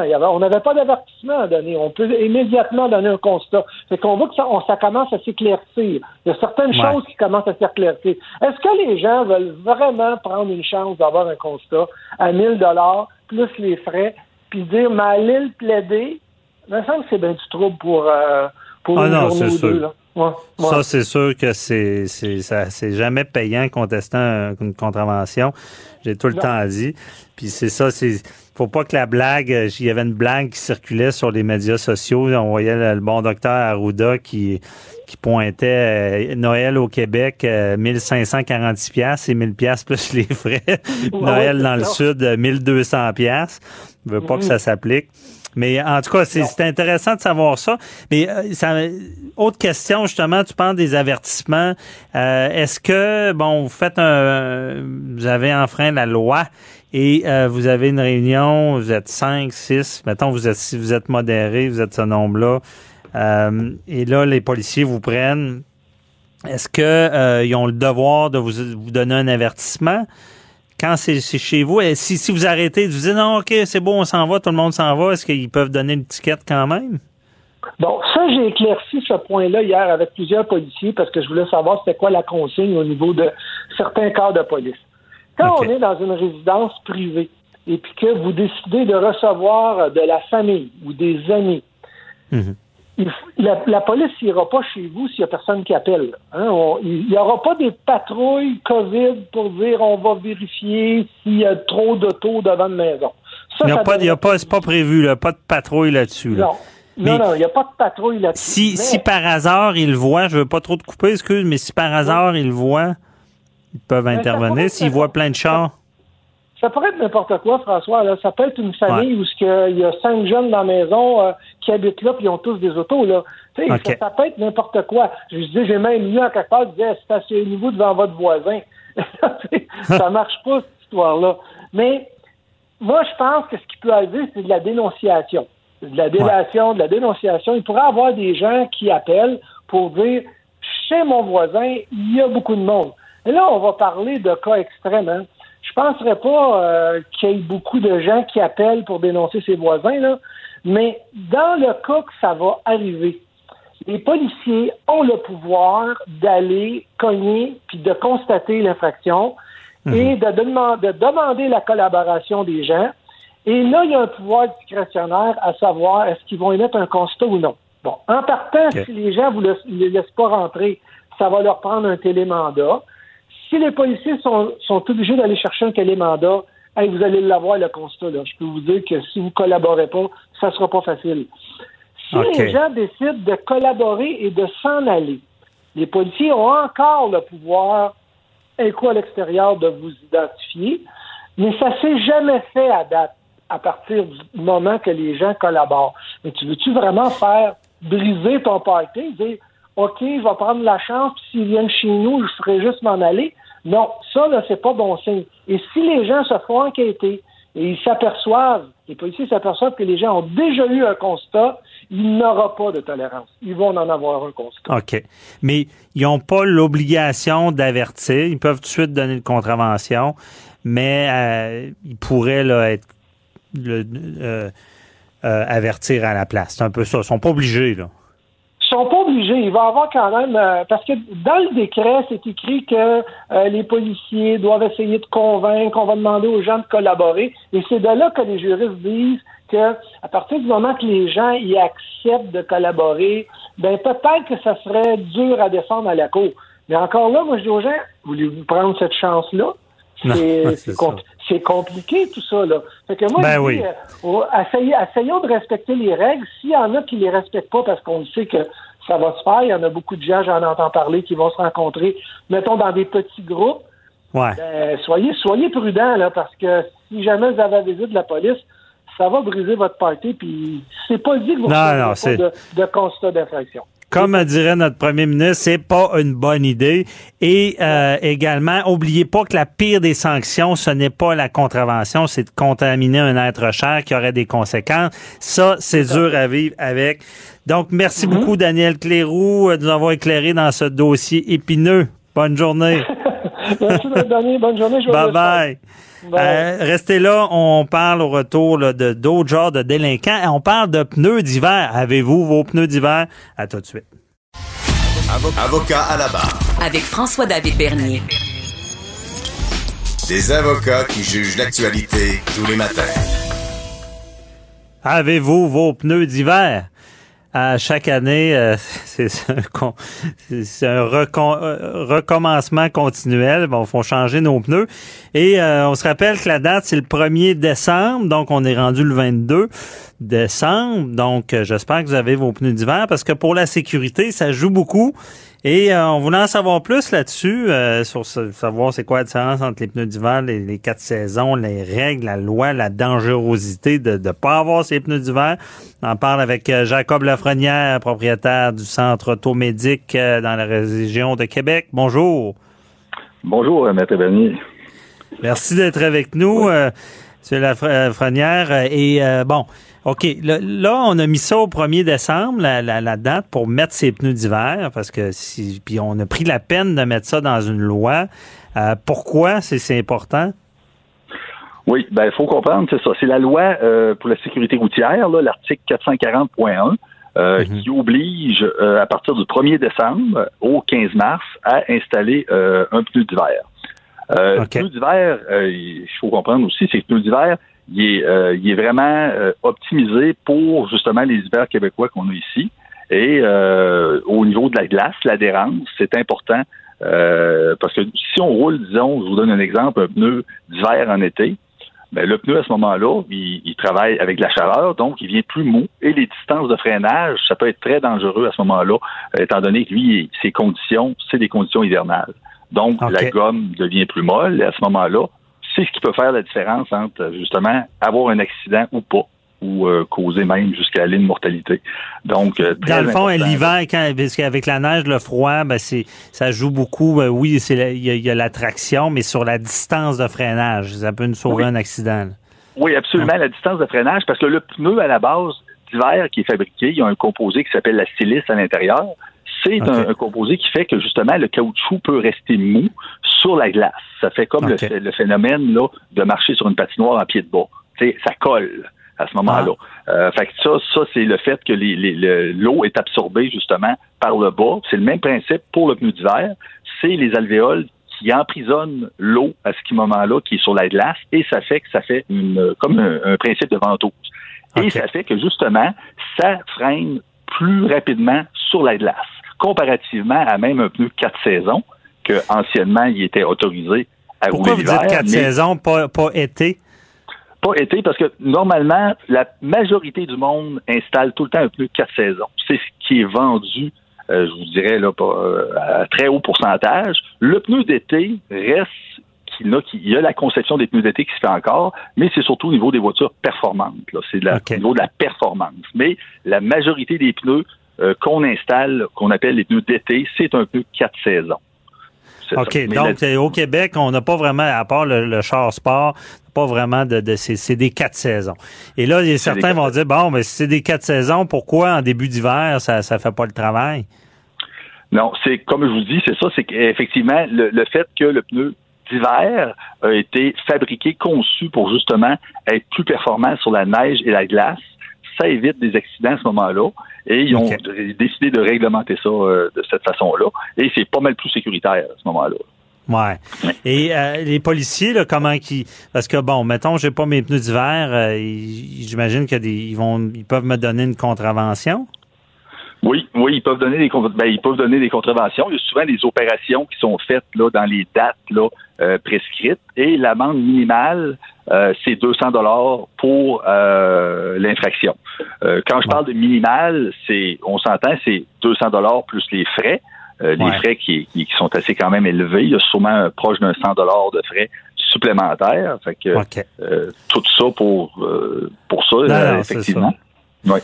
Puis là, comment qu'ils font des comment qu'ils voient que c'est pas des pneus euh, d'hiver? Euh, sur la route un policier passe à côté de toi t'as pas des tes pneus d'hiver il peut-tu à l'œil dire hey oh oh c'est pas des pneus ben, d'hiver ça?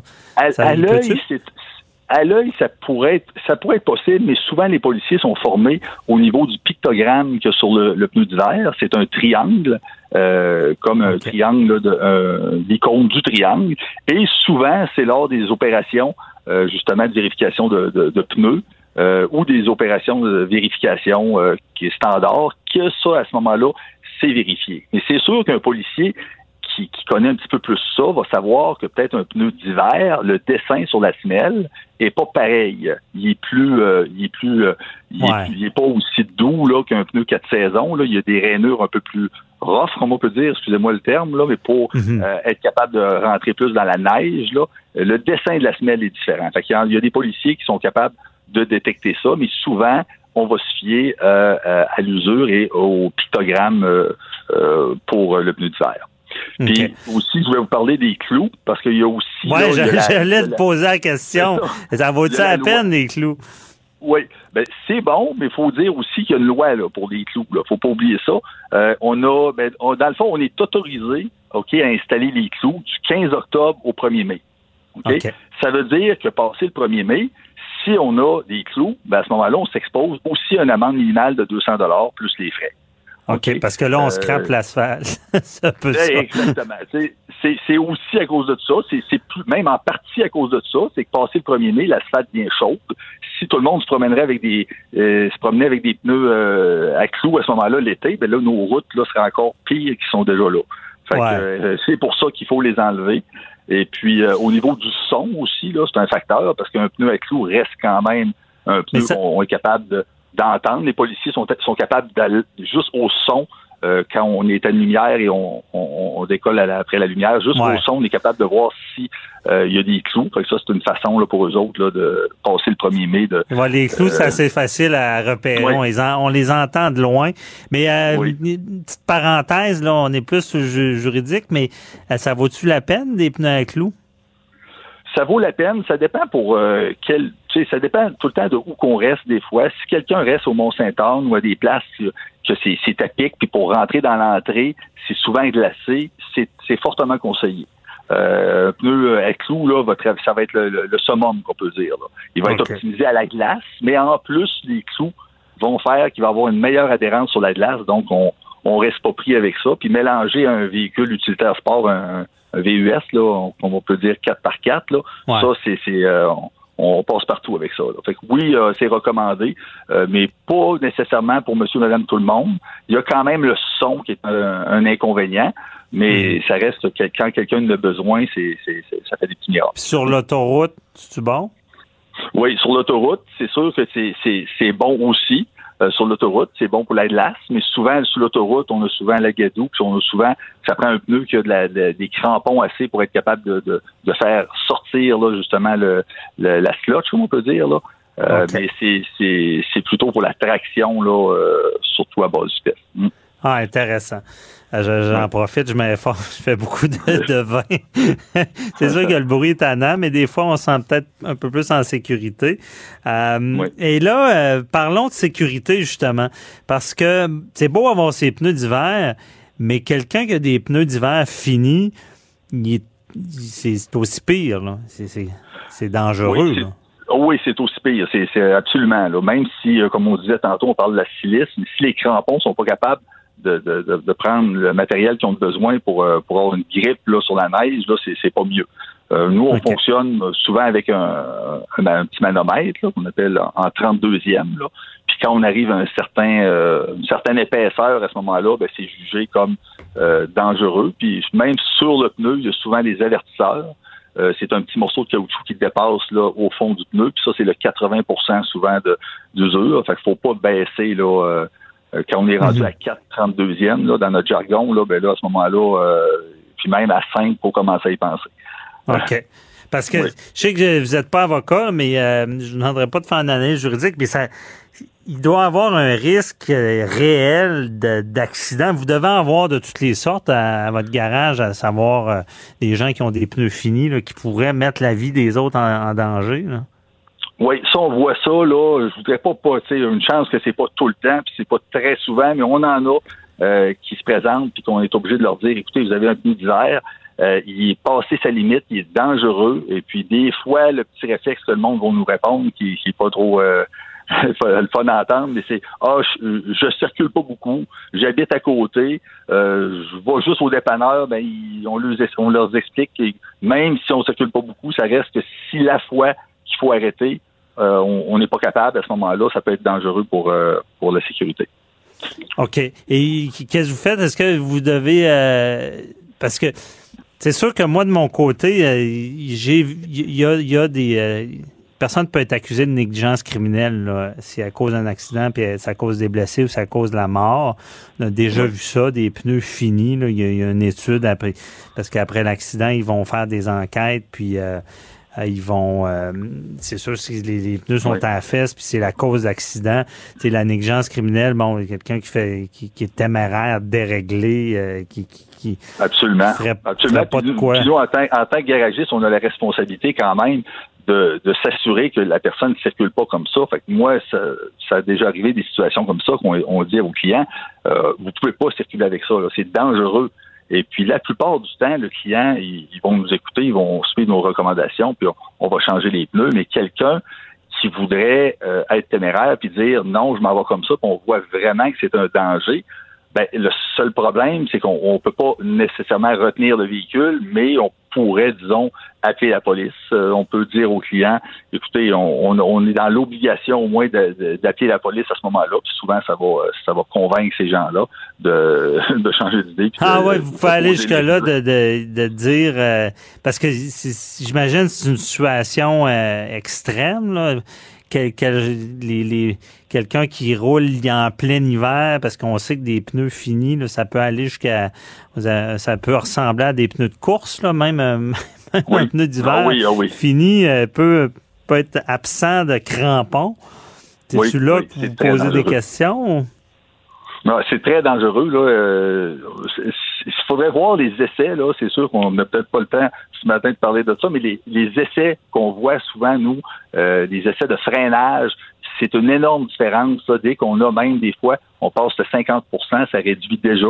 Et euh, c'est des choses qui, qui, quand on a un peu fini à ce moment-là, c'est question de mètres qu'on dépasse notre freinage, puis ça peut faire que justement on, cause un accident, puis qu'on cause même la mort. Ben c'est très important. Là. Oui. Parce que je comprends bien, première année, deuxième année, troisième, souvent on se rend en quatre ans. Même ta dernière année, ça glisse plus que quand il est neuf. Là. Oui, c'est sûr que dans les premières dans les, les, premières années, tu sais, le caoutchouc est toujours bon, ok, la, la, la silice fait son travail. C'est juste qu'au niveau du, comme on peut dire dans le bon jargon, du pelletage de neige, il est un peu moins efficace, mais ça reste quand même, le pneu est bon pour faire quelques années. Mais encore là, ça va dépendre surtout du kilométrage qu'on va rouler. C'est, on peut, euh, on, peut rouler pas beaucoup, mais ce qu'il faut pas se faire prendre au détour, c'est de dire, ah, je roule 5000 km par année, mes pneus, ils ont 8 ans, ah, c'est pas grave, ils sont encore bien bons. Ben là, il faut faire attention. Le caoutchouc, il vient sec. Oui, le, caoutchouc, il s'assèche et à ce moment-là, le pneu devient plus efficace. Très intéressant. Moi, moi, il y a, me faire rentrer dedans, ma famille est blessée ou plus par, excusez l'expression, un innocent qui a des pneus finis, euh, c'est de la négligence criminelle. Oh, euh, félicitations. Au moins, je suis content de savoir que vous avez cette, euh, cette pensée-là de, de, de, de, leur dire. Merci beaucoup, Jacob Lafrenière du Centre automédique. Très éclairant. Bonne journée. Merci beaucoup. Bonne journée à vous. Bye. Restez là euh, après la pause. On parle à François Doré, policier à la retraite. Le dossier, euh, on revient sur des dossiers, des entrevues marquantes, tout ce qui s'est passé avec l'UPAC et le dossier de Martin Prudhomme. Restez là, à tout de suite. Avocat à la barre. Alors, je procède à la lecture du verdict. Avec François-David Bernier. Les meilleures plaidoiries que vous entendrez. Cube Radio. Martin Prudhomme euh, contre-attaque. Euh, Martin Prudhomme, vous savez, le directeur de la Sûreté du Québec, qui a été mis, euh, je sais pas comment dire, sur la glace suite à toute histoire là, avec euh, bon, ben, des, des, des, fuites euh, journalistiques. Euh, il, a, perdu la confiance et là, il est suspendu. Et il s'en prend. Mais maintenant, là, il contre-attaque avec les tribunaux en faisant une requête. Il s'en prend notamment à la ministre de la Sécurité publique, Geneviève Guilbeault. Et il demande l'enquête qu'il vise parce que cette enquête-là pourrait mener à sa destitution. Ça va prendre un vote euh, de l'Assemblée nationale, mais euh, là, ça va être judiciarisé. Essaie de comprendre un peu euh, qu'est-ce qui se passe avec son dossier. On en parle avec François Doré, policier de la Sûreté du Québec à la retraite. Bonjour. Bonjour, merci de nous recevoir. Merci d'être là parce qu'on a besoin de vos lumières. C'est tout. On peut peut-être rappeler un peu tout ce qui s'est passé. Martin Prudhomme, qui semblait à l'époque être la, euh, ben, qu'on considérait quelqu'un de confiance parce que il y avait eu au SPVM, ça allait pas bien, on l'avait nommé là, on l'avait retiré de la mm-hmm. SQ pour le nommer pour qu'il refasse le ménage. Puis il me semble c'est un policier qui était euh, non politisé. Il a survécu tout le changement des partis. Euh, et là, tout d'un coup, ça a dégénéré pour lui. Euh, il, aurait fait un appel de trop à, à la procureure en chef. Et là, ça dégénère. Qu'est-ce qui s'est passé? Eh boy, qu'est-ce qui s'est passé? Difficile de déterminer exactement la nature de ce qui s'est passé. Ce qu'on comprend, c'est que, évidemment, on va faire une petite histoire, ou du moins un petit euh, récapitulatif de, toute l'affaire, si on veut bien. Mm-hmm. Martin Prudhomme n'a pas complété une carrière à la Sûreté après 25-30 ans de service. Jacques Dupuis est venu le chercher pour le nommer sous-ministre associé à la sécurité publique à Québec. À la suite de quoi il est devenu sous-ministre, euh, bon, affaires policières, sous-ministre. Euh, il a été retourné à la Sûreté pour être le, directeur. Il a été prêté au SPVM. Il est revenu à la Sûreté et de là, il a été suspendu avec solde depuis maintenant 18 mois. Donc, il a, fait, il a fait beaucoup, beaucoup de chemin. Martin Prudhomme a été policier. Oui, on se souvient des nombreux dossiers. Euh, important en matière de crimes contre la personne auquel il a travaillé. Trois-Rivières, juste à dire Trois-Rivières, les gens vont se souvenir de la jeune fille. Mhm. Euh, Effectivement. Ah, on peut la nommer Cédrica Provencher, oui. Tout à fait, tout à fait. Euh, donc, Martin Prudhomme était un excellent enquêteur. Mais lorsqu'il a gravi les échelons pour se retrouver au ministère de la Sécurité publique, comme sous-ministre associé dans un premier temps, comme sous-ministre après, et comme directeur de la Sûreté, directeur de directeur de la Sûreté, on recommence. Euh, Martin Prudhomme est entré en contact avec beaucoup, beaucoup, beaucoup de gens au niveau politique. Mhm. Ça, faut le comprendre. Martin Prudhomme euh, a rencontré beaucoup de personnes, a été actif et sait un peu ce qui se passe un peu partout. Permettez-moi euh, de poser quand même une certaine résistance à savoir qu'il ne savait pas ce qui se passait au SPVM avant d'y arriver. Il était sous-ministre. OK. Je pense, je pense que le sous-ministre n'avait pas le droit de ne pas savoir ce qui se passait au SPVM. Il était envoyé là pour faire le ménage. Tant mieux pour lui, c'est beau. Euh, il est tourné à la sûreté, euh, même si, bon, ce que les médias rapportent récemment, c'est que le, salaire était plus plus élevé au SPVM et que la mairesse euh, de Montréal le voulait comme chef, il est retourné à la sûreté. Et là, aujourd'hui, ben, il est suspendu et il veut blanchir sa réputation, sauver son honneur, sauver son nom. Je le comprends. Tout un chacun voudrait le faire s'il est accusé injustement. Ouais. Je, suis, je suis incapable de vous dire aujourd'hui si c'est injuste ou non. Parce que l'événement, ce qu'on sait, c'est qu'il y a eu une enquête. Euh, il n'y a rien de criminel qui a été commis, mais il y aura, un problème avec, déontologiquement. Là. Je pense que cet appel-là, parce que c'est en lien avec le dossier de, Guy euh, Ouellette, là, qui est l'arrestation au Parlement, puis là, il voulait s'informer de ça, puis euh, il, sentait qu'il y avait moins la confiance des procureurs. c'est ça qu'il l'aurait mis dans le... Est-ce que c'est... Parce qu'il y, a d'autres choses aussi qu'il faut savoir de Martin Prudhomme, c'est qu'il y a des liens familiaux, bon, avec euh, Robert Lafrenière, qui serait son beau-père. Euh, donc, est-ce est que ça, ça peut lui nuire aussi? Ou? Hein, boy, est-ce que ça peut lui, nuire ou l'aider? En gros, c'est impossible de dire oui ou non. On peut avoir nos pensées.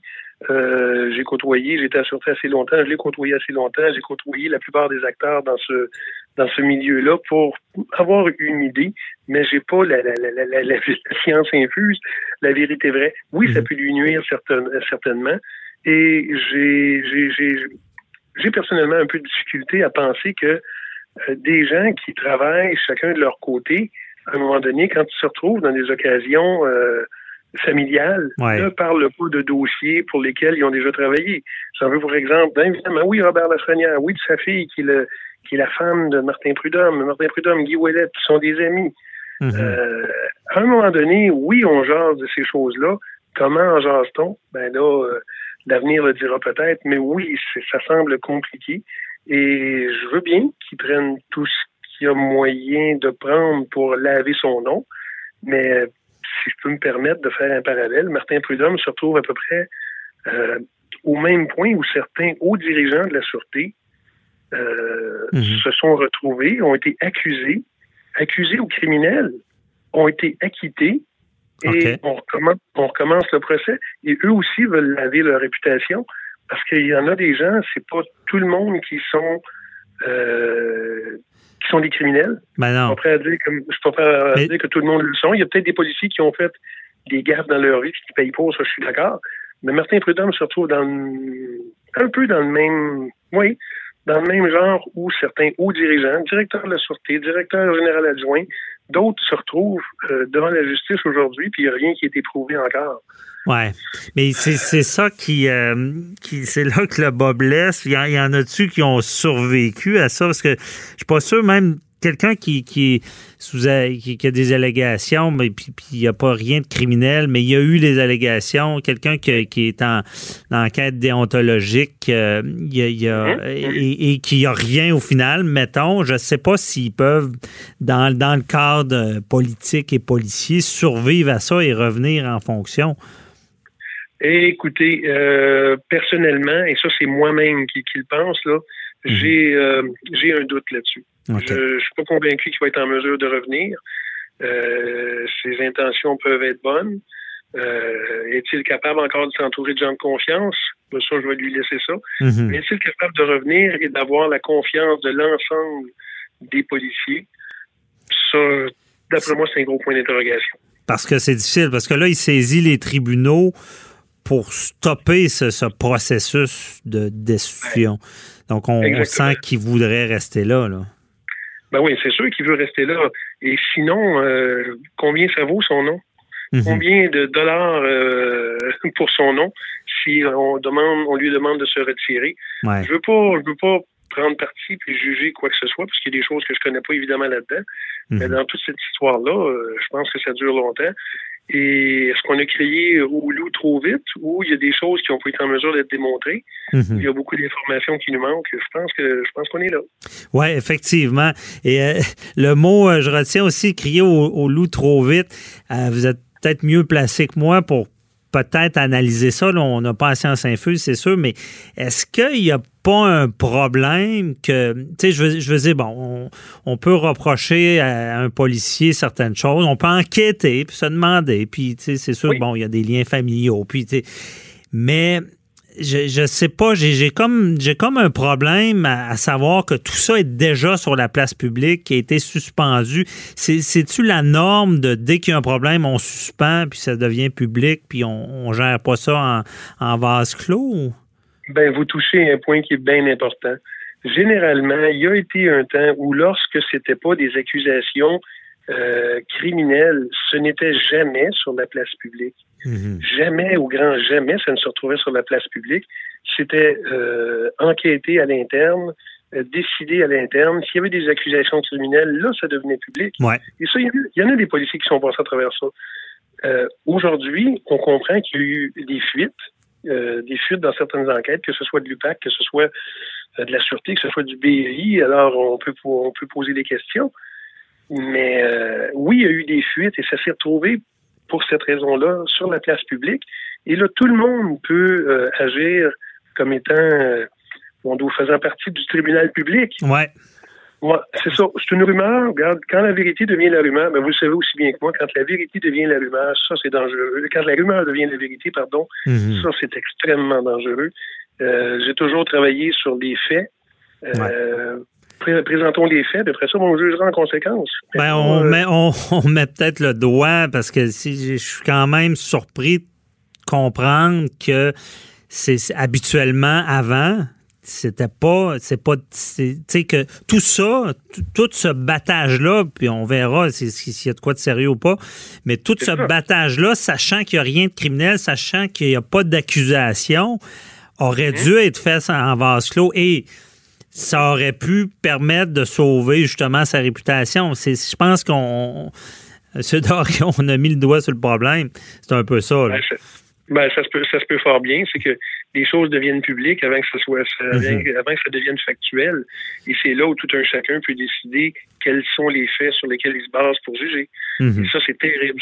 dans, toute situation, ben, vous le savez. Ouais, ouais.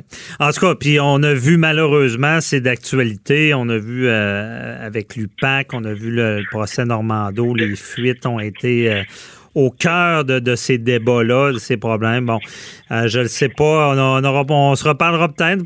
y a-t-il des solutions au sein de la police pour éviter ces, ces, ces fuites-là, M. Doré? Mais on n'a plus de temps, mais on s'en reparlera certainement parce que on a un peu mis le, doigt sur le problème aujourd'hui. Souhaitons-le. OK, merci. bonne journée. Bye-bye. Deux heures par jour avec des avocats. Avocat à la barre. Déclarez-vous solennellement de dire la vérité, toute la vérité et juste la vérité. Avocat à la barre. Avec François-David Bernier. Le procès sur euh, la loi sur la laïcité, la loi 21, a été euh, défendu par plusieurs avocats, bon, du procureur général du Québec. Euh, il y a les avocats aussi mais qui contestent cette loi-là, euh, plusieurs plaidoiries. ça a duré du 2 novembre au 15 décembre. Maintenant, le juge Marc-André Blanchard doit trancher. C'est un débat qui va être qui, qui est délicat, qui est fondamental, bon, au Québec. Euh, il, il, doit vraiment rendre une décision. Et c'est, ça, ça, va avoir un gros impact, on s'entend. Euh, et on se rappelle dans ce dossier-là, il y a même euh, une clause dérogatoire, ce qui veut dire qu'on que malgré qu'on, qu'il y a une atteinte à la charte, on veut que l'État soit laïque. Et on, en parle, avocat à la barre, avec Daniel Turp qui est constitutionnaliste et professeur titulaire à la faculté de droit de l'Université de Montréal. Bonjour. Bonjour, M. Bernier. Je suis maintenant professeur honoraire, semble-t-il, après une retraite là, qui a, oh, qui a OK, félicitations, euh, honoraire. en vigueur le, le, 31 mai dernier, mais je demeure actif. Parfait. Bon, mais certainement. J'imagine que vous avez suivi ça avec attention, euh, ce procès-là. Oui, tout à fait. Et, euh, ça m'a intéressé d'entendre les arguments des uns et des autres, euh, des remarques du juge Blanchard. Ouais. Euh, Rappelons un peu à nos. entendre que sa décision était déjà prise, et qui ont amené des gens à penser qu'il n'était peut-être pas aussi objectif qu'il devait l'être. Ah ouais, oh, comptez-nous ça. Il a, il a laissé transparaître des opinions déjà? Ben, il semble que parfois, il laissait entendre qu'il croyait déjà que les droits fondamentaux avaient été violés euh, avant même euh, d'entendre les arguments ou avant d'avoir délibéré sur les arguments, qu'il a réagi à certaines idées qui laissaient entendre que la loi sur la laïcité de l'État était analogue à certaines lois adoptées par d'autres régimes très autoritaires. Oh. Donc, il y, a, hmm. eu cet enjeu-là, mais euh, on n'a pas demandé sa récusation. Euh, et donc, euh, c'est de toute évidence lui qui va rendre le jugement. Il a dit de vouloir le faire, semble-t-il, avant la fin février.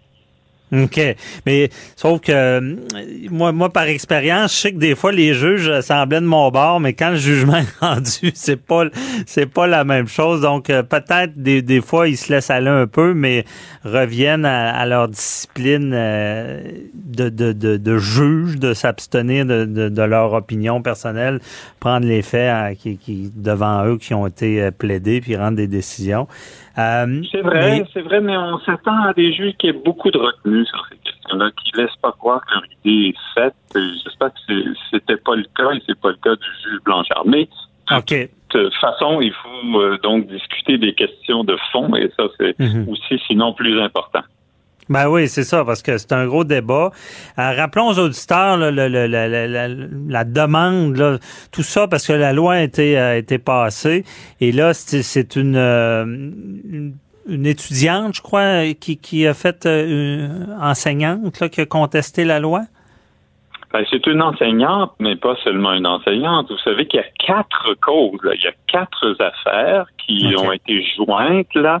Et il y a euh, la un syndicat, euh, la Fédération autonome d'enseignement, il y a la commission scolaire euh, de langue anglaise de Montréal.